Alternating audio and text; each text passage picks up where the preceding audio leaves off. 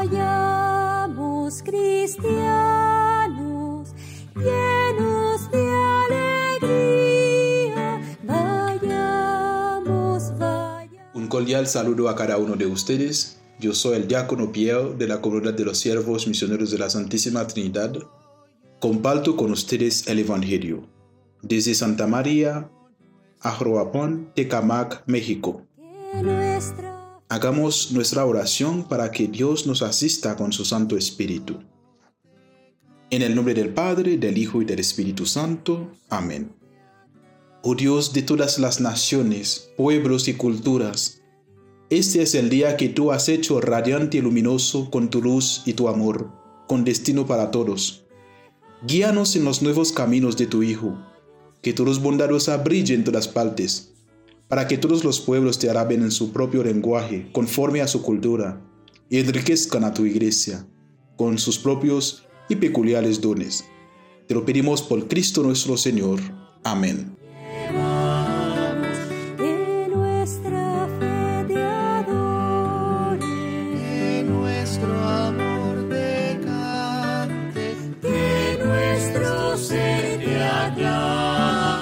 Lectura del Santo Evangelio según San Mateo, del capítulo 2, del versículo 1 hasta 12.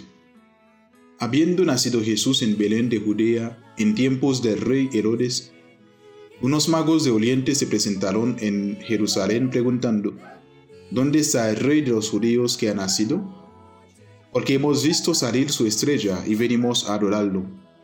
Al enterarse el rey Herodes se sobresaltó y toda Jerusalén con él convocó a los sumos sacerdotes y a los escribas del país y les preguntó dónde tenía que nacer el Mesías.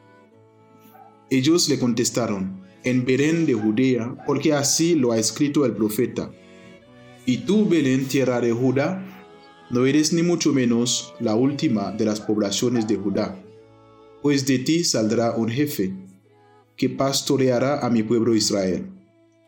Entonces Herodes llamó en secreto a los magos para que le precisaran el tiempo en que había aparecido la estrella y los mandó a Belén diciéndoles, Id y averiguad cuidadosamente qué hay del niño, y cuando lo encuentran, avísame, para ir yo también a adorarlo. Ellos, después de oír al rey, se pusieron en camino y de pronto la estrella que habían visto salir comenzó a guiarlos hasta que vino a pararse encima de donde estaba el niño. Al ver la estrella, se llenaron de inmensa alegría. Entraron en la casa, vieron al niño con María, su madre, y cayendo de rodillas, lo adoraron. Después, abriendo sus cofres, le ofrecieron regalos, oro, incienso y mirra. Y habiendo recibido en sueños un oráculo para que no volvieran a Herodes, se retiraron, se retiraron a su tierra por otro camino. Palabra del Señor. Gloria a ti, Señor Jesús. Dejan sus rebaños y llevan sus dones al niño La celebración de Epifanía, que significa manifestación, es en realidad la Navidad de las iglesias orientales. Esta fiesta proclama que Jesús niño pertenece y se entrega al mundo entero como su Salvador.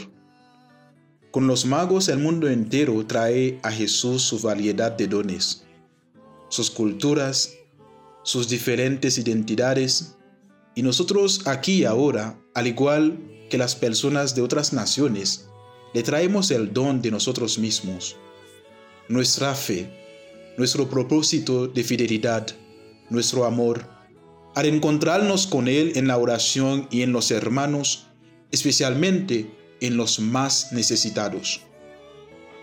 La Epifanía es la manifestación a toda la humanidad del misterio de Dios hecho hombre. Y es importante aprender también de los Reyes Magos para no permitir que nada ni nadie nos desvíe del camino hacia el Señor.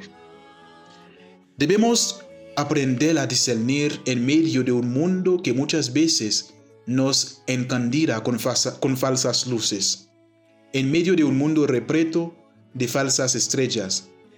¿Cuál es la verdadera luz?